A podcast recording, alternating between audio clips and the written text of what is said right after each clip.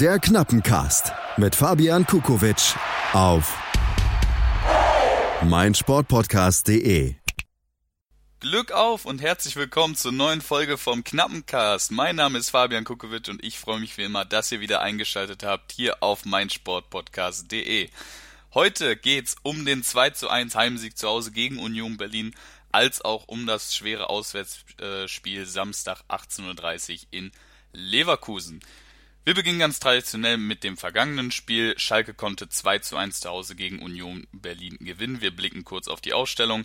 Gab es tatsächlich äh, nur eine Änderung und zwar Weston McKenney für Mark Uth. Schalke hat ein bisschen defensiver begonnen. Äh, somit hatten wir die traditionelle ja, Mannschaft von hinten mit Nübel, Otschipka, Nastasic, Kabak und Kenny. Oma Mascarell im Mittelfeld auf der 6, dafür Serda, McKenny und Caligiuri im engeren zentralen Mittelfeld und Amina Ried und Benito Raman vorne im Sturm. Demnach Schalke etwas defensiver, ähm, dadurch, dass Weston McKenney eben für Mark Uth in die Mannschaft gerückt ist. Wir blicken kurz auf die Highlights, ähm, kurz gesagt nämlich die Tore. Ähm, wenn wir uns das 1-0 von Schalke in der 23. Minute ansehen, fand ich einen sehr schönen Treffer. Bastian Chipka flankt rein, Osan Kabak lenkt den Kopfball bewusst auf Benito Raman ab, der ähm, äußerlich des 16ers an der Kante schon äh, für knapp 5, 6 Sekunden auf den Ball wartet, hat er eine Menge Raum gelassen bekommen von den Unionern und Raman nimmt den Kopfball von Kabak Volley. Ja, und haut den Ball unter die Latte. Also echt, meiner Meinung nach, ein phänomenales Tor. Habe ich, hab ich super gefeiert. Das Tor fand ich richtig, richtig schön anzusehen. Äh, ich bin vom Sofa hier aufgesprungen tatsächlich zu Hause. Ähm, für mich bis dato wahrscheinlich einer äh, wenn nicht der schönste äh, Saisontreffer von Schalke 04. Führung hat leider nicht allzu lange gehalten. Ähm, es gab ein angebliches Foul von äh, Matja Nastasic gegen Robert Andrich im Strafraum. Ähm, quasi ein Duell der beiden, wo Nastasic dann mit dem Bein rausgeht. Andrich aber in der Zeitlupe konnte man es sehen, deutlich vor einem, wenn es überhaupt eingegeben hat, vor einem Kontakt abhebt. Videoschiedsrichter hat leider nicht eingegriffen, somit konnte Ingwarzen zum Elfmeter antreten und äh, hat Alexander Nübel keine Chance gelassen und verwandelte zum 1 zu 1 in der 36. Minute. Treffer ist sicher in der Entstehung unglücklich, aber ist rein äh, faktisch äh, von der Halbzeit, wenn man sich die ganze Halbzeit ansieht, definitiv nicht unverdient gewesen für Union Berlin. Äh, Berlin hat Schalke das Leben in der ersten Halbzeit enorm schwer gemacht, aber dazu kommen wir gleich nochmal im Detail. Schalke konnte sich, wie ihr alle wisst, den Sieg noch erkämpfen. In der 86. Minute gab es einen Fehlpass von Neven Subotic, äh, den Daniel Caligiuri abgefangen hat. Äh, der steckt durch auf Ahmed Kutucu, der steckt durch auf Amina Ried, der steckt durch zu Zua Zerda.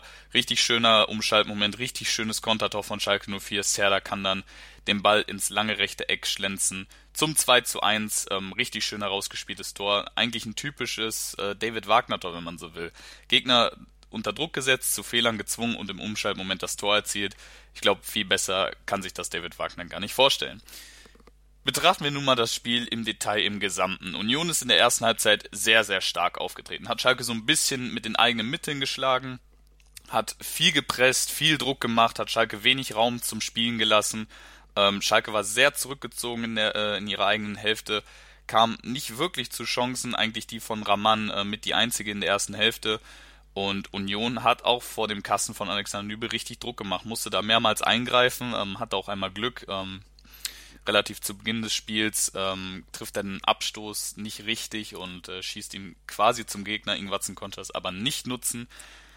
Union hat sich sehr stark im Raum aufgeteilt. Das führte im Endeffekt dazu, dass Schalke keine Überzahl schaffen konnte und somit, wie ich gerade gesagt habe, auch nicht wirklich ins letzte Drittel oder in den Strafraum der Unioner gekommen ist, einfach weil die Unioner den Raum so stark zugestellt haben, dass für einen Spieler wie Amina Ried so gut wie keine äh, Möglichkeiten da waren, eben auf einen Stürmer wie Raman durchzustecken oder auch für einen Suazerda zum Beispiel. Die zweite Hälfte sah da hingegen etwas anders aus. Union hat sich ein bisschen mehr zurückgezogen, ein bisschen mehr auf Konter gesetzt und Schalke konnte dann sein Spiel durchsetzen. Ähm, man hat viel mehr Druck ausüben können wie in der ersten Hälfte, als in der ersten Hälfte natürlich. Ähm, hat sehr stark gepresst. Es gab da ein paar Situationen äh, zwischen Benito Raman und Rafael Gikiewicz, also dem Torwart der Unioner, ähm, wo er sehr unter sehr viel Druck den Ball wegschlagen musste, dass es bestimmt drei, vier Mal passiert. Ähm, auch die Abwehrspieler von Union haben sich öfter zu Fehlpässen leiten lassen. Also Schalke hat in der zweiten Hälfte das Spiel von David Wagner viel besser umsetzen können und Union Ich weiß nicht genau, warum sie so viel defensiver äh, agiert haben. Vielleicht lag es auch eben ähm, an, der, an der Art und Weise, wie Schalke in der zweiten Hälfte aufgetreten ist. Aber die zweite Hälfte war quasi ein Spiegel zur ersten Hälfte, nur eben diesmal zum Vorteil von Schalke 04. Schalke hat dann eben im Endeffekt die Fehler oder den Fehler von Union so eiskalt ausgenutzt, dass Union eben keinen Punkt mitnehmen kann, ähm, was ein leistungsgerechtes Unentschieden wahrscheinlich gewesen wäre, aber das ist dann äh, am Ende einfach die Qualität, dass du gegen Schalke 04 solche Fehler eben nicht allzu oft machen darfst und die eben bestraft werden. Blicken wir einen kurzen, äh, blicken wir einen kurzen Blick, nein, werfen wir einen kurzen Blick auf die Statistiken. Äh, da gibt's eigentlich nur zwei, die ich mir hier rausgenommen habe. Einmal die Torschüsse. Beide Mannschaften, Schalke 04 als auch Union Berlin, kamen auf 17 Torschüsse, das sind nicht allzu wenig. Ähm, zeigt eben auch, wie beide Mannschaften eben nah an diesen Sieg dran waren und sich am Ende eigentlich ein gerechtes Unentschieden hätten teilen müssen. Ähm, aber Schalke eben, wie gerade schon gesagt, nutzte dann eben den Fehler von neben Subotic eiskalt aus. Eine Sache, die mir übers Spiel hinweg extrem aufgefallen ist, äh, sind die Pässe, beziehungsweise vielmehr die Fehlpassquote von beiden Mannschaften. Ähm, fand ich wirklich ein bisschen erschreckend, wenn ich ehrlich bin. Ähm, ich habe mir die Passquote mal angeschaut. 76% für Schalke 04 und 73% für Union Berlin. Das ist für beide Mannschaften eine sehr schlechte Quote. Man muss immer ähm, eine Passquote immer in Relation setzen. Ähm, eine Passquote kann sehr schnell sehr schlecht aussehen, obwohl sie gar nicht so schlecht war. Klingt doof, ähm, ist aber tatsächlich so. Aus dem Grund, da ähm, Fehlpässe natürlich selten passieren können, aber wenn dann eben nur ein Fehlpass passiert und der fatal äh, endet, ist es für die Mannschaft nicht viel, ähm, wie sagt man, nicht viel vorteilhafter. Deswegen ähm, vergleichen wir das einfach mal mit dem Spiel von Köln gegen Augsburg. Ähm, Köln gegen, äh, gegen Augsburg, für die, äh, die es gesehen haben, wissen, dass das wahrlich kein hochklassiges oder niveaureiches Spiel war, sondern echt fast schon ein Kick-and-Rush-Spiel wo aber beide Mannschaften eine bessere Passquote aufzeigen konnten als Schalke und Union. Das einfach mal als Denkanstoß. Wir kommen zu den positiven und negativen äh, Überraschungen oder Fakten des Spiels. Ähm, ich fange mal mit dem Positiven an. Ähm, da habe ich mir zwei Spieler rausgepickt, und zwar Osan Kabak und Benito Raman. Ähm, ich könnte da jetzt auch einen Oma Mascarell nehmen oder einen Suazer. Da haben beide auch ein gutes Spiel gemacht. Aber Osan Kabak für mich ist es faszinierend, was dieser Spieler mit 19 Jahren bereits hinkriegt. Hat, ein, hat einmal enorm, eine enorm starke Grätsche gezeigt, hat richtig stark nach hinten gearbeitet, hat ein super Spiel gemacht aus meiner Sicht, hat ja auch die Vorlage gegeben zum 1 zu 0 für Benito Raman. Ähm, ich kann nur hoffen, dass Osan Kabak so weitermacht, denn äh, das ist mit, das ist ein Verteidiger, der sehr, sehr viel Spaß macht, ähm, dem dabei zuzuschauen. Benito Raman auf der anderen Seite, ähm, für den hat es mich einfach riesig gefreut, auch mal in der Feldins Arena nun sein äh, Debüttor zu erzielen. Man hat ihm richtig angemerkt, ähm, ja, was für eine Last da auch von seinen Schultern gefallen ist, wie alle Spieler zu ihm gelaufen sind.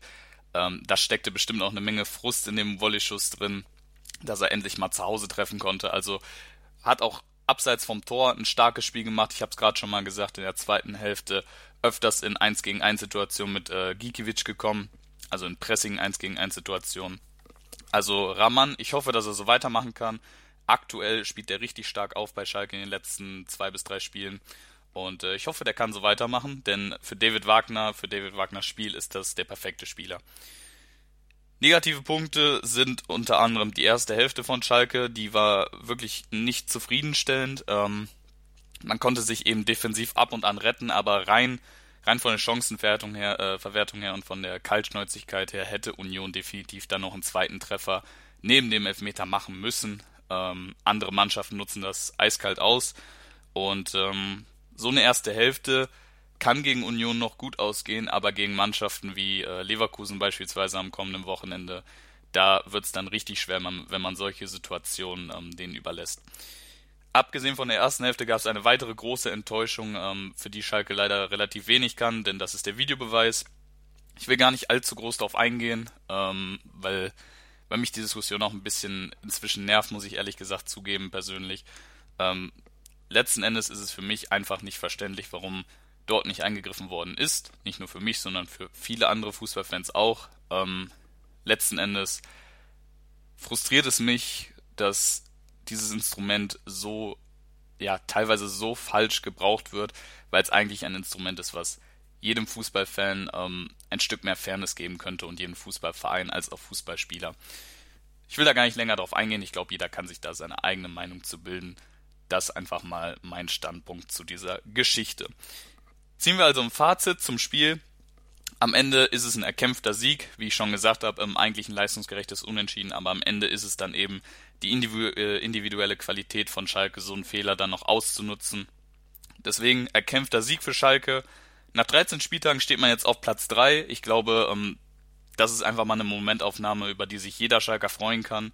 Das ist richtig gut, was David Wagner und die Jungs äh, aktuell auf die Beine stellen. Und abgesehen davon hat man nun nach dem 2 zu 1 gegen Mainz in der Saison endlich mal wieder einen Heimsieg einfahren können. Hat jetzt schon länger eine Flaute nach den Unentschieden gegen Dortmund, Düsseldorf und Köln. Deswegen, all in all, wie man so auf Englisch sagt, ist es ein absolutes Erfolgserlebnis gewesen für Schalke 04, auch wenn es über beide Hälften hinweg gesehen gar nicht mal so das überzeugendste Spiel von Schalke war. Aber man hat jetzt eben diesen Sieg einfangen können. Man steht auf Platz 3, man hat eine gute Ausgangslage, man hat stark aufgetrumpft, man hat wieder einen Heimsieg. Deswegen ist die Euphorie weiterhin da auf Schalke. Und ich hoffe bei euch auch. Wir gehen nämlich in eine kurze Pause, bevor wir dann auf das nächste Spiel am Samstag um 18.30 Uhr in Leverkusen zu sprechen kommen. Wir hören uns. Die komplette Welt des Sports. Wann und wo du willst. Bully Special. Zwei Stunden, neun Partien, 18 Teams. Julius Eid macht euch heiß auf die Bundesliga. Taktik, Tipps und Tore. Das Duell der Experten im Bully Special. Die Vorschau auf den Spieltag auf meinsportpodcast.de. Glück auf und willkommen zurück beim Knappencast. Mein Name ist Fabian Kukowitsch und ich freue mich, dass ihr wieder mit dabei seid. Wir kommen zur Auswärtspartie von Schalke 04 am kommenden 14. Spieltag. Schalke 04 muss in Leverkusen ran. Leverkusen konnte das letzte Spiel 2 zu 1 gewinnen und zwar in München bei den Bayern. Wir beschränken uns aber jetzt auf die kommende Partie gegen Schalke 04 und blicken erstmal auf die möglichen Änderungen. Auf Seiten von Schalke 04 ähm, gibt es eigentlich eine Position, die da ein bisschen ja, in Furore steht aktuell, und zwar die von Weston McKenney. Weston McKenney hat im Spiel gegen Union Berlin Mark Uth ersetzt, hat das Spiel ein bisschen defensiver gestaltet, ist nicht ganz so offensiv. Und Ahmed Kutucu konnte nach seiner Einwechslung gute Momente zeigen, äh, hat auch einen großen Anteil am Tor zum 2 zu 1 Siegtreffer. Deswegen stellt sich mir die Frage, ob David Wagner vielleicht sogar das Risiko gegen Leverkusen geht und Ahmed Kutucu von Anfang an ranlässt für eben jenen Weston McKenney, aber natürlich selbstverständlich etwas offensiver. Genauso gut könnte es natürlich sein, dass Mark Uth wieder reinrotiert. Das sehe ich allerdings etwas unwahrscheinlich, einfach dadurch, dass, ähm, ja, es würde aus meiner Sicht wenig Sinn ergeben. Ähm, einfach deswegen, da sowohl Ahmed Kutucu als auch Weston McKenney meiner Meinung nach aktuell in wesentlich besserer Form sind als Mark Uth und es gegen Leverkusen ja nicht förderlich wäre, meiner Meinung nach einen Mark Uth auf dem Platz zu haben, wenn man eben äh, das Tempo von einem Ahmed Kutucu auf dem Platz haben könnte. Der Rest sollte eigentlich relativ sicher sein. Ähm, ich kann mir beispielsweise nicht vorstellen, dass ein Juan Miranda jetzt in die Startelf rückt. Ich kann mir auch nicht vorstellen, dass Daniel Caligiuri jetzt rausrotiert. Ähm, sehe ich alles sehr unwahrscheinlich. Deswegen für mich die einzige Position, die da irgendwie ähm, zur Diskussion stehen könnte. Leverkusen auf anderer Seite hat äh, da zwei interessante Personalien, die auf jeden Fall ähm, ja für Spannung sorgen. Ähm, Jonathan Tah hat sich gegen Bayern eine rote Karte eingefangen und muss aussetzen gegen Schalke 04. Ähm, da gibt's direkt zwei Alternativen für Peter Bosch, einmal Alexander Dragovic und einmal Thanos Retzos. Ähm, ich sehe Dragovic da ein bisschen vorne, muss ich sagen. Ähm, hat ja auch ab und zu in dieser Saison schon mal den Vorzug erhalten. Ähm, deswegen für mich ähm, eigentlich relativ sicher, dass Alexander Dragovic da Jonathan Tah vertreten wird. Ob das Leverkusen jetzt so direkt schwächt, weiß ich nicht. Ähm, Jonathan Tah war die letzten Wochen eigentlich nicht in guter Form. Wird man sehen, wie sehr er den Leverkusenern fehlen wird. Dann stand gegen München äh, Kai Havertz noch nicht von Beginn an auf dem Platz. Das könnte sich natürlich auch ändern. Ähm, aber ob Havertz nun spielt oder nicht, ähm, Bayer Leverkusen hat eine phänomenale Offensive aktuell, ähm, rein von den Spielern her. Kommen wir gleich nochmal drauf zu sprechen, ähm, aber natürlich Kai Havertz bringt da nochmal eine andere Qualität mit rein. Kommen wir zum Spiel an sich. Ähm, was ist der Schlüssel für Schalke 04? Wie könnte das Spiel meiner Ansicht nach verlaufen? Schalke 04 gegen Leverkusen ist aktuell für mich ein Spiel von zwei Mannschaften, die auf Umschaltmomente setzen, die diese fokussieren. Ich benutze das Wort immer wieder, aber hier passt es tatsächlich absolut. Ähm, es trifft quasi das Pressing von David Wagner auf die Verteidigung, das anschließende Umschaltmoment ähm, beziehungsweise den Kontermoment von Peter Bosch. Ähm, für Schalke wird es wichtig sein, die Gassen, die freien Gassen nicht zustande kommen zu lassen. Das klingt viel einfacher, als es ist. Ähm, aber gerade ein Spieler wie, Omar Mascarell ist dafür gerade in bestechender Form. Denn genau diese freien Gassen waren das, was dem FC Bayern gegen Leverkusen zum Verhängnis wurde. Wenn man sich den ersten Treffer ansieht, wie Kevin Volland sich da den Raum erläuft und dadurch die Gasse für Bailey bildet und das auch sofort weiß und sofort durchsteckt, ähm, das ist eine enorme Spielintelligenz da vorne bei Leverkusen und diese Gassen darf Schalke nicht zulassen, da muss die Ordnung absolut stimmen hinten. Weiterhin ist die Offensive, wie ich sie gerade angesprochen habe, einfach total super dynamisch. Ähm, wir gucken uns einfach mal die Spieler an. Da haben wir Leon Bailey, Diaby, Nadim Amiri, Kevin Volland, äh, dazu noch ein Kai Havertz, der eventuell reinrotieren könnte. Das sind alles Spieler, die enorm dynamisch sind, die enorm dribbelstark sind, die für Kontermomente eigentlich ja perfekt geschaffen sind.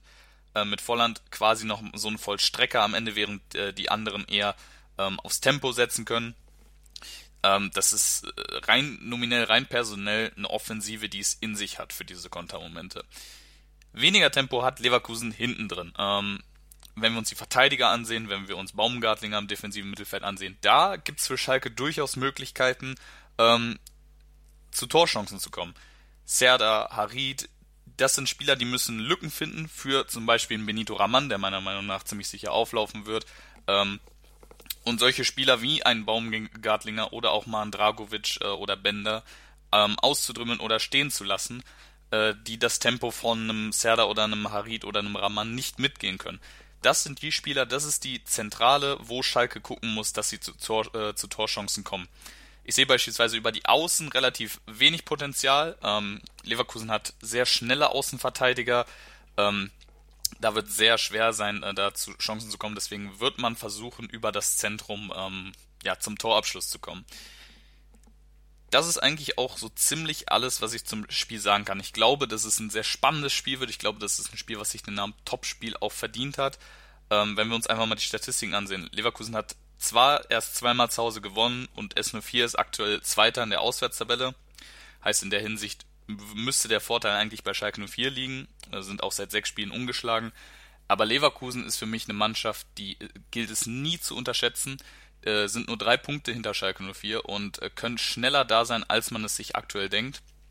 Aber für Schalke 04 könnte es einen gewissen Extra-Push geben. Denn vor dem Spiel, also Schalke spielt um 18.30 Uhr, ähm, die jetzt genannten Mannschaften um 15.30 Uhr, es spielt Borussia Mönchengladbach gegen den FC Bayern München und egal wie dieses Spiel ausgeht, eine der beiden Mannschaften, wenn nicht sogar beide, werden Punkte liegen lassen. Das könnte für Schalke ein extra Push sein, da nochmal aufzuholen oder äh, den Abstand zu Bayern eben zu vergrößern. Denn ähm, wenn man es schafft, gegen Leverkusen zu gewinnen, und äh, wie gerade gesagt, Leverkusen ist auch schon ein direkter Konkurrent, das alleine dürfte eigentlich Motivation genug sein. Müsste natürlich auch für die Leverkusener dann so sein. Ähm, das müsste für Schalke eben der Schritt sein, zu dem, ähm, wo ich dann sage, okay, Schalke hat dieses Jahr wirklich die Möglichkeiten, die Chancen und vor allem die Konstanz, oben mitzuspielen. Mit oben mitzuspielen rede ich von den Champions League Plätzen. Ähm, für mich ist aktuell das Saisonziel immer noch ein Europa League Platz. Ähm, Schalke könnt, kann sich damit mehr als zufrieden geben. Aber wenn man jetzt in den letzten Saisonspielen Konstanz beweisen kann und die Leistungen bestätigen kann und vor allem, das ist natürlich das Wichtigste, die Punkte weiterhin einfahren kann, dann ist Schalke 04 eine Mannschaft, die definitiv oben um die ersten vier Plätze mitspielen kann und mitspielen wird. Deswegen für mich eine sehr wichtige Partie am Samstagabend, die viel über die Zukunft von Schalke 04 sagen kann. Und auch natürlich für die von Bayer Leverkusen. Äh, wenn wir uns angucken, äh, Eintracht Frankfurt hat 5 zu 1 gegen Bayern gewonnen im heimischen Stadion. Und danach kam gar nicht mehr so viel von der Eintracht. Ähm, deswegen ist es auch ein bisschen schwierig, sich ähm, nach so einem Sieg gegen den Rekordmeister zu orientieren ähm, als Außenstehender. Da gibt viele Mannschaften, die danach auf einmal eine etwas schwächere Performance zeigen. Ähm, das muss auf Leverkusen natürlich absolut nicht zutreffen. Traue ich ihnen auch zu, dass sie das äh, durchaus bestätigen können. Deswegen spannendes Spiel. Ein Spiel, wie ich schon gesagt habe, das sich den Namen Topspiel verdient hat. Ich hoffe, ihr schaut alle rein, denn ich glaube, das könnte ja, mit Gladbach gegen Bayern auf jeden Fall das spannendste Spiel äh, des Spieltags werden. Und ich hoffe, damit seid ihr zufrieden und könnt motiviert in den Spieltag gehen. Nachdem ich euch meinen Tipp gesagt habe. mein Tipp ist nämlich ein 1 zu 1 Unentschieden, ähm, habe ich im Bully Special genauso gesagt. Ähm, ich, ich habe eigentlich vom Herzen her das Gefühl, dass Schalke das Spiel gewinnen kann. Schalke 04 ist für mich einfach in einem Lauf aktuell, dass ich, wenn ich ein Spiel davon gucke, ähm, ja, das Gefühl habe, dass sie das immer noch gewinnen können. Und äh, bei Leverkusen habe ich das, das Gefühl noch nicht. Aber ich glaube, das wird richtig schwer für Schalke am Samstag und deswegen tippe ich auf ein 1 1 Unentschieden. Und dann sehen wir mal, was noch möglich ist für Schalke in dieser Saison. Ich hoffe, ihr seid nächstes, äh, nächstes Wochenende. Nein, nächste Woche. Nächste Woche wieder dabei, wenn ich euch wieder zum knappen Cast begrüßen kann. Und dann schauen wir mal, was bei rumgekommen ist. Bis dahin wünsche ich euch einen sehr spannenden und super tollen Spieltag. Bis bald. Ciao. Der Knappencast mit Fabian Kukowitsch.